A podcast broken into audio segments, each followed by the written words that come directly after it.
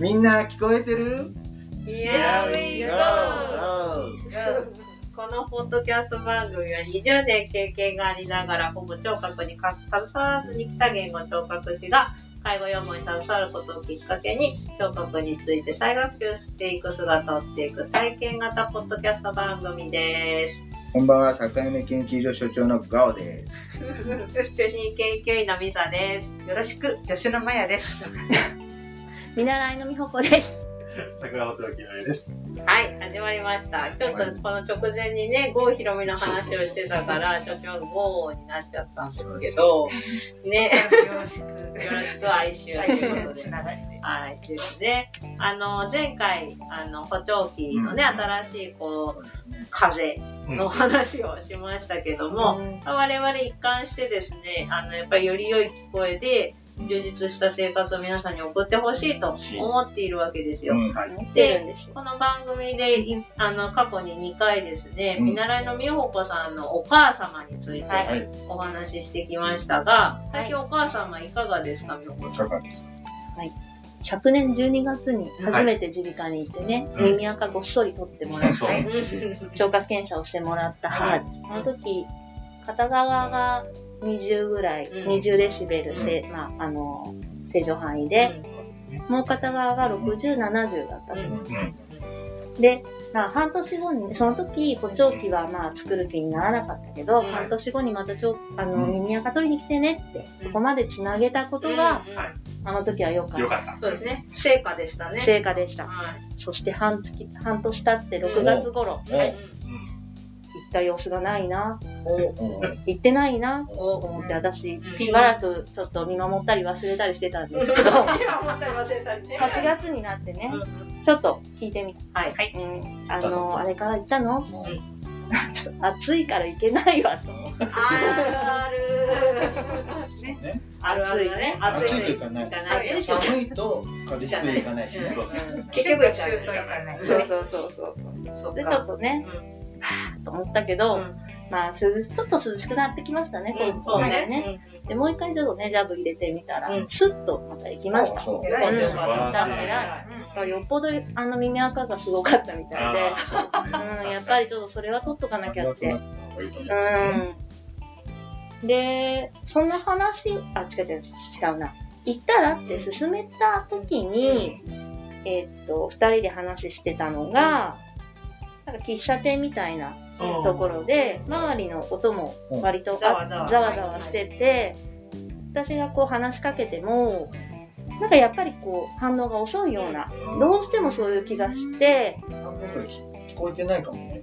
聞こえてない聞き取れてないかも。うーん、聞いてないか聞き取れてないか。うんうん。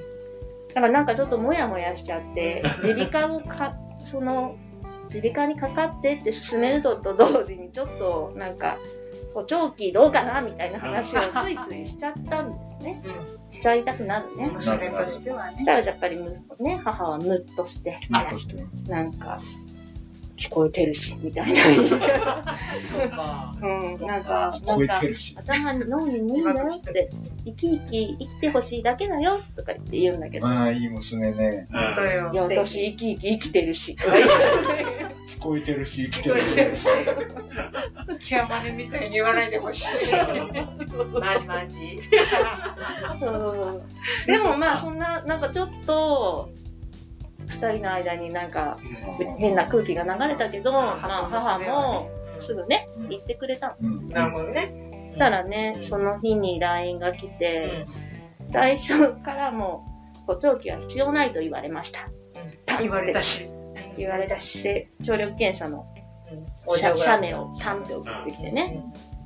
まあ、どういう説明をされたのか？あの、聴力検査の結果はあまり変わらなかった。半年前と。20と60、70ぐらい。お母さんもあれですね、幼少期の心室性中耳炎でそうですね。片側の聴力が悪いっていうそう方そうそうですよね。。そうですね。普通この聴力だったら、した方がいいはいいんだよね。そうですねそうですね。やっぱり移植性ですけど、まあ、60、70いうと中程度の難聴なのそうでね。十分補聴器適用になるかな。そうですね。で、ここで、あれですよね、前も話し合いましたけど、いい方につける選択になりますね、片方につけると。そうですね。うん多分、まあ、いい方の方が違和感はないかな。えでもいい方が20とかですよ。うん。だから、そそれが、まあ、今つけるのか、まあ、さっき、もっと進んでからつけるのかにもよるし、いい方が進んでから。いい方が進んでからね。そうですね。でもその説明がどういう説明でいらないって言われたのかはわかんないですよね。そう。うんちょっと私もその LINE にムッとしてしまって、ムッとししたんでしょうね。挑戦状叩きつけられたよね。いらないって言われたし。だけど、だから私、お疲れ様、びっくりマークだけで返した。もうなんかあんまり話したくなくなっちゃって。そうか。先生がいらないって言ったうん。理由としてなんか考えられるのは、多分、本人様の不自由な程度がどれぐらいあるかあそうね。まあ基本はやっぱ補聴器は本人が必要と思ってないと導入が難しい機器ではうんあるんですよね。うんそこの聞こえを改善したいって思いがないと、なかなかこう、うまく乗ってこないうんっていうのはまずありますよね。そうですね。うんお仕事してたりね。そうそういうわけでも必要性がね。うんあとはその幼少期からの難聴だっていうのもうん理由の一つなんですかね。そうなんだと思いますよね。後で考えると。うんうんそこがスタートラインかも。ねそうそうそう。やっぱり子供の頃になった難聴、片側の難聴は、うんまあ、順応するっていうかね、ね。っていう、もうそれが普通になって、うん何にも生活不便なくなっちゃう場合が多いまみたいなので、そこにこう、ね、衰えてるからって言って、そこに音を入れると、まあ、違和感の方が強くなっちゃうかなっていう。バランス崩しちゃうみたいな、そうねなっ。ちゃう可能性があるから、そうそうそう。まあいいんじゃ、いらないっていうか、まあいいんじゃないかなってなった可能性がある。ある。でもそこまでの説明がされたかどうかはわからないよね。うんまあね、うんママのその LINE の口調からすると、ないっぽいよね。ないっぽいよね。ないかもしくはもうね、うんいらんって言われたっていう。そこにどうしてもね。言われたかもしれないけど、ママの理解としては多分、結果いらないって言われがたっていう多分、事実は感じね。になるもんうんね。どうださっき言った、リーダさんが言ったけど、どう、誰にどう、何を説明するのかって結構大事。うんそうですね。もしやる気になってくれるなら、こういう、その、メリットもあるよっていう説明はされたのかな、とかね。うん、そう、だからやっぱり、その、まあ、目でも耳でもそうだけど、自然となってるものって、いい状態を知らないから、うんそれが当たり前になっちゃってるから、うん不自由がない。うんでももしかしたら一回はめてみたら、もうめっちゃ聞こえるじゃんとか、そうなの、そうなの。こんなに違ったのかってね。うん、私も、まあ、その程度はね、軽い程度の難聴だとは思うけど、あの、物忘れ外来来た方に、補聴器の話をして、で、娘さんが早速動いてくれて、補聴器つけたら、一発でめっちゃいいと。めっちゃいいめっちゃいい、これはいいってなった、やっぱ患者さんもいて、すごい。そう、だから、え、一回で本当にそんな変わったんだってびっくりしたんだけど、だからそういう人もまあ中にはいるよね。うん。で、その、ジャパントラックって言って、まあ、ここでも何回か話してますけど、その補聴器に関する調査をしている報告があるんですけど、はいそこでやっぱりその補聴器のことに、補聴器っていうか、まあ、聞こえか、聞こえのことに、難聴について、耳鼻科医師に相談しても、その、補聴器を処方される人って6割ぐらいで、特に行動する必要がないって言われる人が17%ぐらいですね。これは補聴器持ってる人。で、え補聴器持ってない人に関しては、補聴器の処方された人は6%で、特に行動する必要はないって言われた人は89%なんですよね。だからここもどういう説明をされて、その結果今いらないね。と、それを医師が決めるのか、本人が選択するのかでも大きな違いがあると思うんですけど、やっぱりそのちゃんとその聞こえないことが続くことのデメリットうん。がどこまで説明されているのかっていうのは、共通したこう、ここまでは説明しましょうっていうのがないんですよね、今。ないない。うん。そのさっきのジャパントラックのデータで言うと、補聴器つけた人の5割以上の人が、うん。もっと早くつければよかったってそうね言うけどね。そうそうってことは、その、なんだろう、いい状態を誰も知らなかったし、そのメリットの説明が不十分だった可能性もある。そうなんですよね。そうそうそ幸いね、日本はそのお試しできまですきよと。いう、あの、取り組みをね、どこの補聴器屋さんもうん。してくれてますので、うんまあ、物は試しじゃないけども、うん一回やってみるっていう選択肢をね、うん。やっぱりそのいらない、耳鼻科でいらないよって言われちゃうと、あ、いらないんだでもう終わっちゃいますもんね。可能性をこう選択できないと。だって一回気づかせてあげるというそうですね。うんこういう可能性もあるけどどうっていう提案ですよね。そうそう。それを体感してから考えてもらえばそれでいいかなと。体感もしないで、うんまあね、うんその決めつけじゃないけれども、そうですいやいらね。ないならいいんじゃないっていうふうに流してしまうと、せっかくのチャンスを逃しちゃうような気そうがですすね。だからここはやっぱりその自己決定っていうところに関して、かなり誘導された自己決定なんですね。そうそう。うん。わからないことだからねそう。どうしてもそうなる。その人の生活とかね、うん。こう動機づけで意味づけってやっぱ、その人の生活とかさ、思考とかにだいぶ偏るじゃないね。それを分かった上でちゃんと説明できるかってね、難しいな。うんめっちゃ声の小さい彼氏作るからね。めっちゃ声この人の声を聞きたい、どうしても。たい。中森明菜ぐらいちっちゃい。そうね、でもね、本当に補聴器のその相談をする、もらうときに、パッとはめて、あ、聞こえてなかったんだっていう反応ってありますからね、現そうですよね。それはもう僕、老眼鏡ですごい感じたから。あこの間の。見えたっていうね。うん。僕はもう本当になん。か注意が散漫になったと思ってます。うん。つけた瞬間、あ、違うわって。見えてなかったん。だ。そう。めっちゃ見えるとめっちゃ読める。でそういう意味ではいい状態を一回そうですね。体験するっていうのはとてもいいことそうなん。ですよね。だから、まあ、この耳の問題に限らず、医療とか介護に関係することって、私たち専門職の持ってる情報量と、一般の人の持ってる情報量は、もう本当に100と1ぐらい違って、そうなんですよ。だからそこの前提をいかにわかりやすく伝えて、正しく自己決定してもらえるかっていうのをやっぱ保証しないと、それはかなりこう恣意的な判断になりますよね。ね。うん僕、結構、在宅でリハやってると、うそこの説明、うん。やるぞっていうところ、じゃあやるわっていうところまで持っていく説明って、はいやっぱりかなり丁寧にしつこく時間かけてしますから、何でもそうですよね。ねすごくわかる。すごい大事だと思うから。まあ、諦めないで。諦めないで。マヤミお母さんの耳。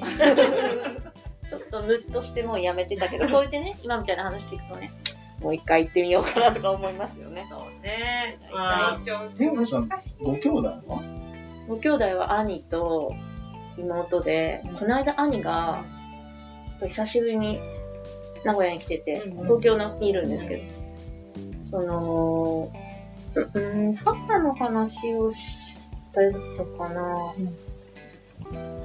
あ、何の話でした？かご兄弟は聞きましたよね、今。他のご兄弟を勧めたりとか。そうそうそうそう。何兆か美穂子さんだけじゃなくて。美穂子の話はコリゴリだ それは。あれやで、娘の話は聞かんで、息子の話は聞いたりするんや。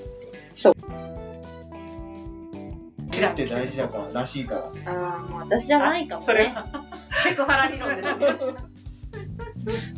それはそうだよね。ついついグイグイ言っちゃうからね。私しかいないみたいな気持ちになっちゃったりしてね。そうね。そうね。だからまあ、周りとの連携プレーっていう戦略も、ねはい。兄ちゃんが。が久々に会ってさ、うん。あれ？もうちょっと耳耳さ、つって。声がうん。ちょっと芝居言ってもえるよ、みたいな展開に。別の人がいる。でもそれはでも一つの、手ですよね手だと。うん。うん。まだ、道はありますかねねこの間ちょっと、あ、ちょっと行き詰まっちゃったかな と思ったけどね。まあ、やっちゃったな、みたいな。な。まあでも母と娘はですね、大体どこもそういうことになるんですよ。そうですね。はい、ぶつかりますのでね。はい。ないね。ね、だか、らら、ちゃんと聞いてないわけじゃない、ね。そうそうちゃんと言ったらすぐに自理科に行ってくれたっていうことは、まずそこを称賛ですよ。そうそう、そう。褒めて伸ばす。褒めて伸ばす。ですでね。、頑張る。ね、だからまあ、これお聞きの皆さんもね、周りのご家族の方に、耳鼻科受診とか補聴器そういうを進めたいなと思ってらっしゃる方いると思いますけども、やっぱりちょっとね、あの、本人さんの思いとか、えー意欲とか、そういったものを引き出すためには、やっぱり適切な説明、説うん、非常に重要になってくるので、そういう意味でも、まあ、補聴器相談員の先生が色耳鼻科を受診するだとか、状況をお伝えして、えーこういう、こう、聞こえないことが続くことによる、あの、デメリットっていうのをちょっと説明してほしいとかですね、積極的に言っていいですよね、そうここはね。いい。うん。やっぱり、あのーただ聞こえないだけって思ってらっしゃる方非常に多いですけれども、まあ、やっぱりそれ以外に脳の働きだったり、そうですね。表情の豊かさが損なわれたりとか、抵抗感覚が失われたりとか、いろんなデメリットがある。がね。やっぱりそういうのも含めて説明を聞くと、うんあそれなら早めにやった方がいいかなっていうケースもあるのでそうですね、そこまでの説明がそうですね。欲しいかなと思いますね。ね。本当ですね。うん。我々説も。明してほしいですね。ね、なんか少しずつ言語聴覚士もやっぱりそういう説明がきちっとできなくてはならないし、えー、補聴器相談員の先生だとか、認定補聴器技能者さんとか、まあ、関連する職種の人たちと、一般の人たちへの啓発ね、これはあの根気強くやっていかなくてはいけないですね。はい。うん。美穂子さんのお母さんの様子、またシリーズで、ね。定期的に、今のところ3部作になりましたんで。また半年後ぐらい。また、また計画この番組のメインコンテンツ。そうですね。家族同士は、家族同士は大変だね。やっぱり、本当にね、誰か第三者入ってください、また。ね。はい。皆さんからのお悩みもお待ちしております。はい。この番組へのお便りは、えーメールで、さかいめ .st.gmail.com、さかいめの綴りは、sakaime.st.gmail.com です。所長が美穂子さんのお母さんに会いに行くかもよっていう話を。誘惑しに行こう。あ、しゃもじはしゃもじ持っていくといいじゃん。ことしか考えど行けばいい。よろしく。おいますって。行くといいかも。お母さんって。意外とウケるかもしれない。思考がね、まやさんと同じだね。しゃもじ。しゃもじ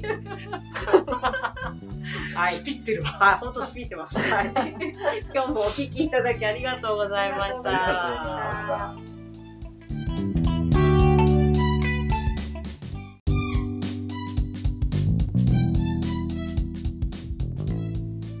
みんな聞こえてる？Here we go!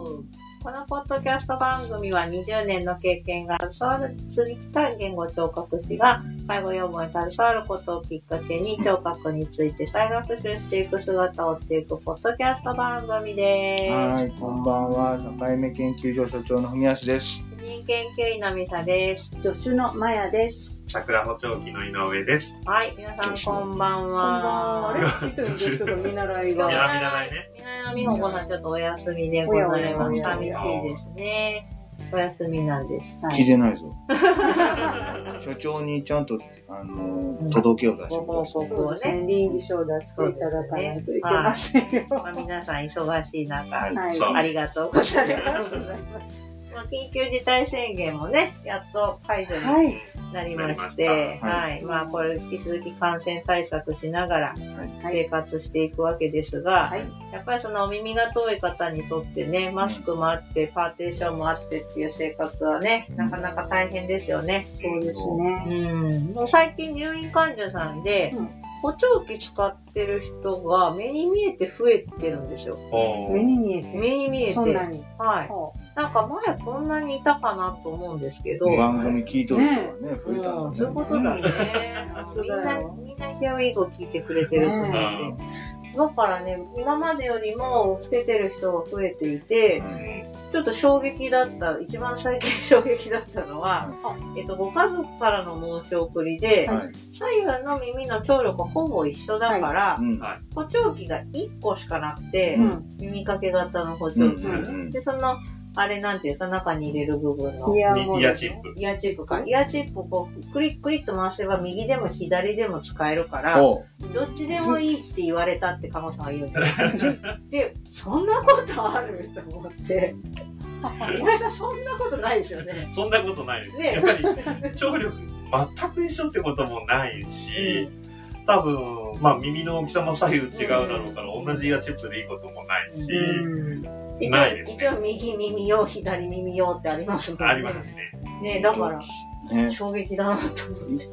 買うときに、そう思ったのか、後から編み出したのか、うん。定かではないけどね。どっちでもよくね？そうそうそう。聞こえるんじゃない2個買わなくてもよくね？っていう。どうやって使ってんのどういう時に右で、どういう時左なんだろそううね。そう、そ、そこが気になる。どういう時に変えるんだろうか。で、普段はどっちなんだろうか、とか。そうなんですよ。だからそういう情報は全く私は直接お話ししてないんでわかんないんですけど、左右兼用っていう初めてのケース。左右両両用型とか両用そういうのが水陸両用型ぐらいの低いですね、それは。で、確かにいますよ。これだったら使えるよねって冗談交じりで言う人はいますけど、リアルにそうやってる人はあんまりいや、かなりレアです。レア井上さんが会ったことないってことはかなりレアです。そう。一日おきとかでやってんのかね。ね右の日、左の日。え、ねえ、それそうか、あ、そうか、右と右左を両方使ってれば、両方とも同じぐらいの度合いで難聴が進んでいくだろうという。っていうね。ここまで考えてるとは思えないよね。ね。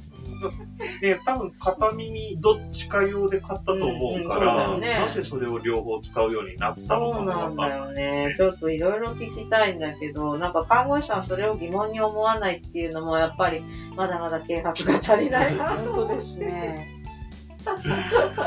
まあ、どっちか聞こえばいいんじゃないと思う。そうそうだそう。あ、そうですか。って多分聞いたと思うんですよね。うん。でやっぱりその、私たち再学習していろいろわかるようになったから、うん。まあ気づくんですけど、うん。やっぱりその、えっ、と、はめてない時に電池のこう蓋を開けておけば、電池が長持ちするとか、うんそういうのも本当に意外と看護さんは知らなくあて、うんそうで。この間も電池逆逆に入ってましたからね、プラス。それは、それはちょっと知らなさすぎて。そう、でも本当に扱ったことなければわからないんだろうなってうん思います。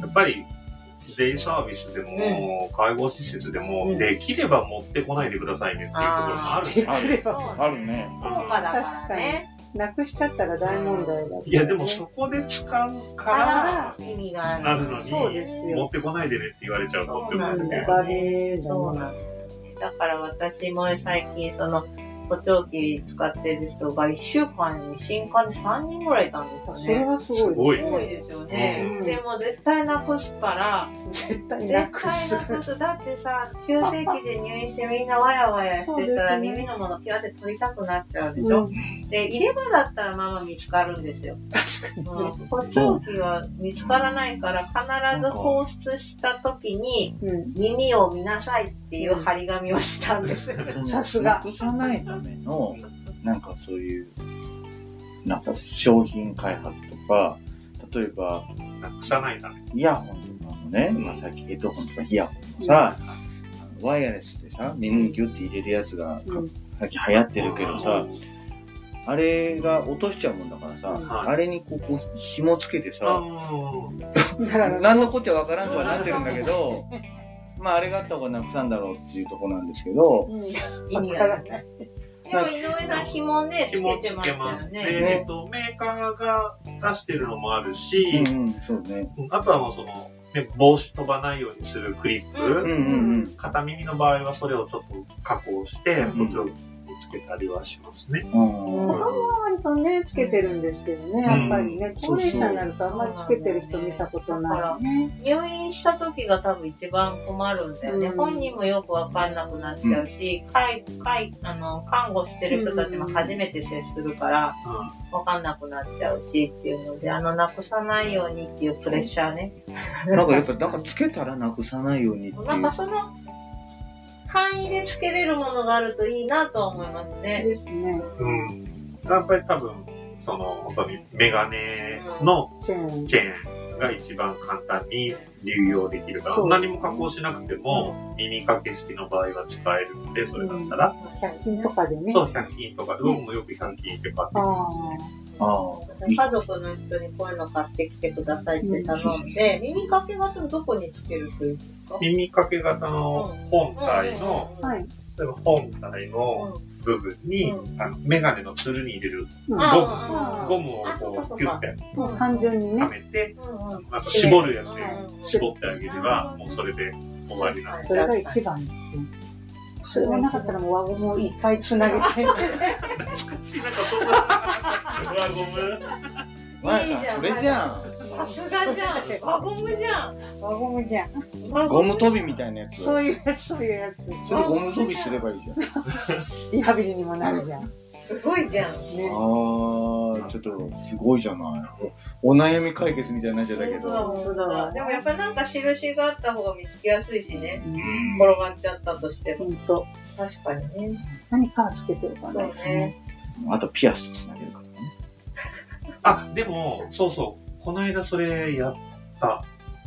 ピアスに、ピアスと補聴器を、こんだけのまあ耳の上から鎖をぶら下げて、ピアスでパチって止めへー何ですか？た。うん私もツイッターで見たことあるよ。ここチェーンみたいなおしゃれにしてる。あ補ー聴器の。まあ、耳たぶのイヤリングから鎖を垂らして補聴器と結ぶっていう感覚。おしゃれ。いいよね。イヤモニをこう垂らしてるミュージシャンみたいなのね、使ってないでそうそうそう。ポロってこう、補聴でポロって垂らすわけでしょそれかなんか髪の長い人だったら、細い三つ編みを作ってかけておけばいいんだよね。最低ね。最低やつすごいじゃん、まさ今日。今日すごい。一や本。ありがとうございます。一本。そうか。でまあ、もね、ベッドで横になると、すごく補聴器って使いにくい。しかもやっぱりここのね、じ次回ここうん形が変わっちゃうでしょ、ギュッと押されて。そうされてね、耳も痛いし、ハウリングもするし、外したくなっちゃう気持ちはすごくわかる。ね前言ったかもしれないけど、あの、補聴器使ってる男性の患者さんね、高齢の患者さんがある日いた補聴器外してて、はどうしたの？って言ったら、隣の人のいびきが大きいので外しとる。って言って、そっかって言って、ちゃんと使いこなしてる。ね。おいじゃあいいこと、いいこと。聞こえとる。そう。ちゃんと使いこなしてる。ね。ナチュラルノイキャでしょナチュラルノイキャ外せばいいん。だ。外しても聞こえない。ポジティブ、ポジティブ。所長も一本。そう一本。はい。ポジティブです。そうか、じゃあまあ、そうやってなくさないための工夫も、まあ、簡易的にやろうと思えばできる。そうですね。ね、確かにね、いいアイディアですね。結構ね、補聴器屋さんに相談すると、なんかアイデアくれたりとか、まあ、最近ビーズとかそういうの流行ってるそうので、ね意外と女性の方で何か、やれたりするかな。確かにね。まあちょっと皆さんも利用者さん、患者さんでなくしそうだなって言ったときは、まずはゴム。まずはゴム。カラーの輪ゴムいただからの。まあ、100均に行くとなんかね、ありますねでもありますよね。ということで、まあ、あできれば使い続けてほしいのでね、はいい、ろんな環境で、あの、その方の聞こえを保証するというのは心がけていきたいなと思います。は。はいい皆さんもあの、えー生活の中でですね、補聴器についての疑問だとか、こんな人を見たとか、そういう話があればまた教えてください。そう、ここで大喜利をやはい、おります。願いします。はい、えー皆さんからのお便りは、E メールで、境目ドットあ、あ、間違えた。えっと、E メールで、えーと、ささめ .sc、アットマーク gmail.com、えー、ささめの綴りは sakaime.st、アットマーク gmail.com です。お気軽にお寄せください。はい。はい。じゃあ今日はこっち、ここまで。はい。はい。皆さんお聞きいただきありがとうございました。